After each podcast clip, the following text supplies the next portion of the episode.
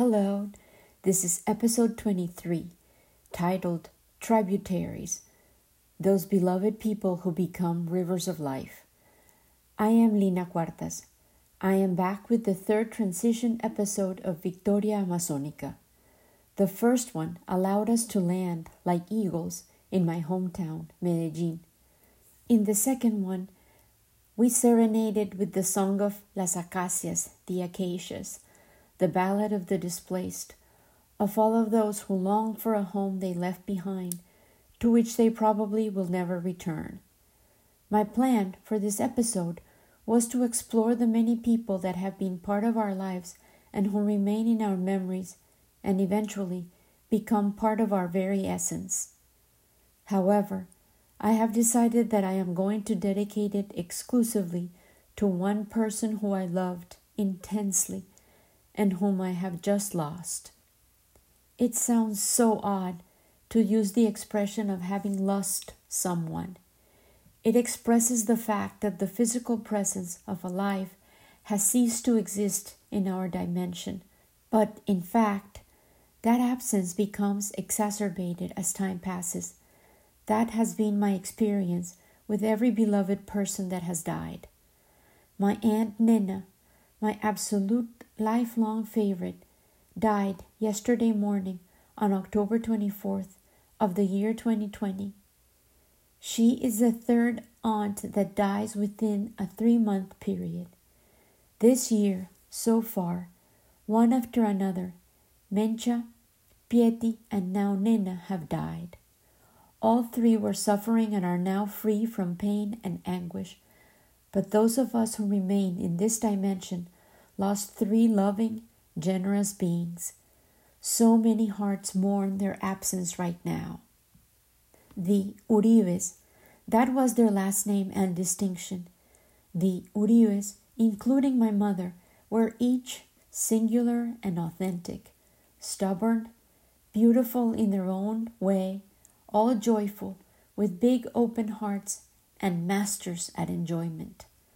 That capacity for joy, for affection, for embracing and delighting is what I remember the most about the frenzy of noise, aromas, music, and delicacies that were always abundant whenever we all got together at Grandma Juana's house to celebrate Mother's Day on the second weekend of May, the month of Virgin Mary, and the house with the silver gate looked as if it could burst at any minute, stuffed with people, with happiness, and replete with characters.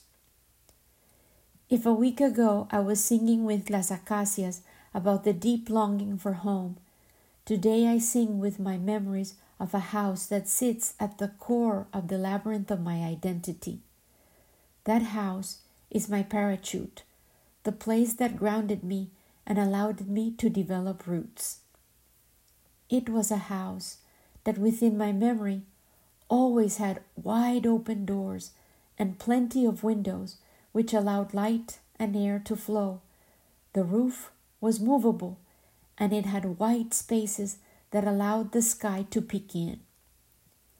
The house had, in fact, three inner patios one was right behind the enormous kitchen, behind which there was a generous laundry area, a small breakfast table, which was always sun kissed and placed right by the refrigerator. Tucked behind the laundry sinks, there was a small bedroom meant for the maid, which was a must back then in Colombia. That generous patio also housed the clothesline, and it always smelled like detergent fresh and clean. In that kitchen, which was covered with dark brown cabinets and white counters, there sat a huge stove, and from its oven all sorts of delicious dishes seemed to emerge. Whoever got home customarily opened the oven and found beans ready to warm up, arepas wrapped lovingly in colorful kitchen towels, fried pork and plantains ready to be enjoyed. Grandma Juana cooked for her brood of 13 kids, their families, friends, grandchildren, neighbors, and any hungry visitor who happened to show up knew with certainty that she would gladly offer sustenance. That house also had, behind the kitchen, another inner patio, open to the sky, with metal bars above that crisscrossed it. It was outfitted with white Acapulco chairs. My sister just informed me that's what round frame metal rocking chairs woven with plastic fiber are called. That was precisely where Grandma Juana sat to sunbathe. She would rock back, stretching her legs out in front of her, and you could see her stocking pinching her foreleg right behind the knee as she allowed her tired feet to slide forward on the floor and she would start telling stories and jokes. Then, as if summoned by magic, there was always someone sitting on those chairs. Someone was listening, someone responded, and enjoyed the endless stories that Grandma Juana could tell, the beloved and respected matriarch. That lasted as long as she was healthy and lucid. Once she became senile, very few people came to see her to color her lips with her favorite bright red lipstick, to smuggle in her beloved Coca Cola, or to bring her a rum with raisin ice cream cone, which she allowed to melt slowly so that she could enjoy the irresistible taste for a little while longer. She would pick out the raisins first and then lick the ice cream with abandon. When she required bathing, around the clock care, and a willing listener to the stories in which suddenly us, grandchildren, became her brothers and sisters, and she thought she was once again fifteen years old, and she had snuck out to the river to swim in a long white tunic, and Sor Isabel Luna, the head nun at her school, ran out to scream at her. The person who decided she would take care of her, make her special cracker soup, and pamper her was, of course, Aunt Nena. We had been forced by circumstances beyond our control to move into that house. By then, my sister and I were already teenagers. My dad had declared bankruptcy, but those are stories for another episode. The hidden gift within that apparent complication, the fact that we had moved into my grandma's house, was the fact that we had the privileged opportunity to witness, day after day, the devotion and surrender with which Aunt Nena took care of Mama Inés, as her children called my grandma. Grandma was called Juana Inés de la Cruz Uribe Uribe. My aunt, Luz Elena Uribe, the vainest, most traveled, desired, and liberal of all eight daughters, being divorced and childless, and inspired by that enormous heart she had, decided to devote her time to take care of my grandmother. That house, which was not far from the airport, which meant the ambient soundtrack always included airplanes flying overhead, was solid and enormous. It had been built, brick by brick, with intention and purpose by Nena on the lot she had bought with money she won in a lottery. That lottery ticket had been bought on the same day and right after my mother and father met for the first time at the Olaya Herrera airport of Medellin, where my mother had gone to meet Nena, who was arriving from a trip. That house had been a dream longed for by everyone in the family, but most fervently by Nena and my mother. My mother's family had been tenants in several houses in working class neighborhoods in Medellin. They had limited resources, and every child had wished to provide their mother with the stability that owning their own house could provide. Grandma Juana had managed to sustain the household by raising chickens and selling eggs and poultry. I remember my mother telling me that Nena and her, who were both beautiful and had plenty of suitors and friends, had been featured in a newspaper ad for a lottery. I have treasured that newspaper clipping where they are forever young and gorgeous in a lateral shot where they are looking at a lottery ticket dreamily, and the caption reads, And if we win the lottery? And in fact, they did. Several years later, they won the lottery.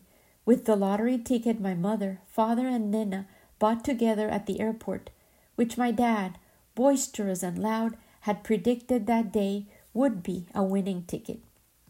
It was ticket number 5760. On that night, Grandma Juana had not been feeling well, but my mother nevertheless remembered to tune the radio to listen to the lottery results. She was in the kitchen and she heard the announcer say, Five, seven, six, zero. We won! she screamed and ran into the street to share the news with the neighbors.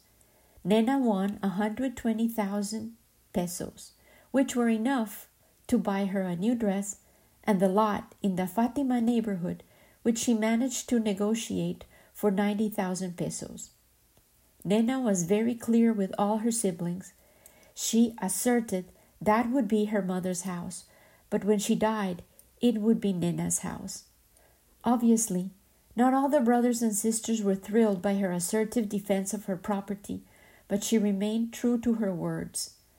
And if she hadn't been, Aunt Nena, who was generous and hedonistic, quite a spendthrift and a lover of luxury and beautiful things, would have found herself without a capital or an income. Nena was a ferociously independent woman and way ahead of her time as far as ideas about individual freedom and self determination were concerned. That house, first Grandma Juana's and then Nena's, is a solid edifice in my psyche.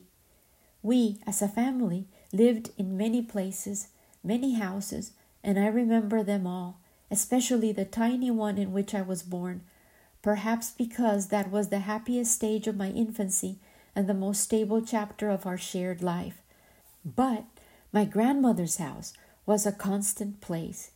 It was where we went in the afternoons to visit Grandma, to see aunts and uncles during our early years, where there was always abundant food and the Uribe family came together to celebrate events and birthdays, where we went after my parents' divorce to have dinner every Saturday, where we went to find refuge when there was financial ruin in my family. It was the house where boyfriends brought musicians to serenade me, where those first suitors came to visit, where Nena always had treats and indulgences for my sister and I, where I learned to enjoy black coffee, which we call tinto, to make arepas, to cook, to dance, to wear and apply makeup. It was the place where Nena would offer respite if there was trouble at home, where my mother, my sister, and I found unconditional support love, and solutions. It was there that I learned to squeeze juice out of life, even though it sometimes turned out to be as sour as a lime. Grandmother's house, Nena's house, is what I have carried in my heart as if I were a snail, and within its core, presiding, there was always the presence of Aunt Nena. Nena was the river of life that flowed through that house. Luz Elena was indeed pure light. Luz is light in Spanish, and she honored the Elena in her very way of being, doll like in her elegant demeanor, sophisticated in her tastes, a lover of pleasures and all that is good and enjoyable and makes life bearable. In that ample house of Nena's, there was space for everyone, for friends, for relatives, and today, in my mind, even those that have now departed. The night before, as I was anxious about Nena's pain and suffering, which she had been enduring for over a week, escalating from the debilitating aches that had tormented her for years, in my dreams, I walked every corner of that house again, and I found a full house, the house hosting a party. I saw my aunts who have died recently, Aunt Mencha, Aunt Pieti, and Grandmother Juana, Uncle Chico, the youngest, who died fifteen years ago, the first one to leave us, who endured a violent death. But that night I saw them all in the house, eating and having fun, along with my mother, in the kitchen, and there was Nena, giving everyone arepas and heaping beans into bowls, as always, the life of the party, sharing delights. The presence of Tia Nena was so important in my life that the imprint she left in me is indelible. She became an affluent current, a tributary river of fresh water, of life, of meaning, of love. Aunt Nena was older than my mother. She was flirtatious, elegant, and had that intriguing power to attract that makes people stop in their tracks and stare at a being that exacts an irresistible pull. She used to stop traffic, my mother used to say. In her childhood, Nena had had a lazy eye and she seemed to be cross eyed. But as soon as that eye was operated on, her beauty became evident. She was exotic, with slightly slanted jade green eyes and jet black hair, straight, and a curvaceous body that she knew how to strut spontaneously. That's how I remember her in her plenitude. Nena had a natural intelligence and people skills which allowed her to have an intense work life from a very young age, despite only having a high school education and having been unable to acquire a formal education. She was good with numbers and had a business administrator's wits and an innate skill to lead others. Initially, she worked at jewelry stores.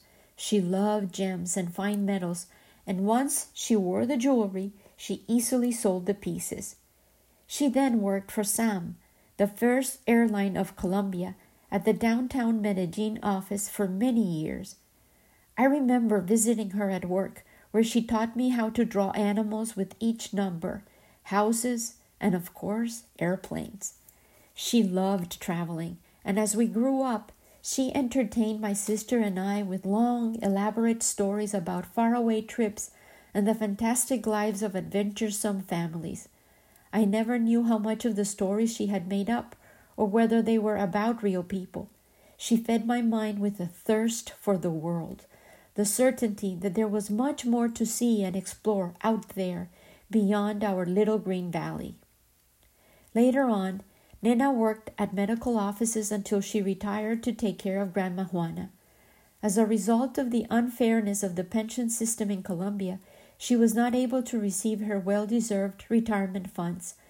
But because she owned the house in which she lived with Grandma Juana, she was able to make ends meet. Her first move was to restructure the house when Grandma died, and she was able to turn it into two houses. She lived in the front section, where we found respite when we needed it, and she rented the other part of the house. Years later, she was able to sell the considerable lot the house was built on as the site for the construction of an apartment building. In the neighborhood, in its totality, traditional family homes had been progressively demolished in order to reuse the land to grow vertically. Nowadays, the whole area is covered with buildings and even what we used to call Nena's Ranch, a huge lot which was left for cattle to roam on for years, located right across from Nena's house, has been converted into a collection of tightly packed apartment blocks and parking lots which look like concrete towers.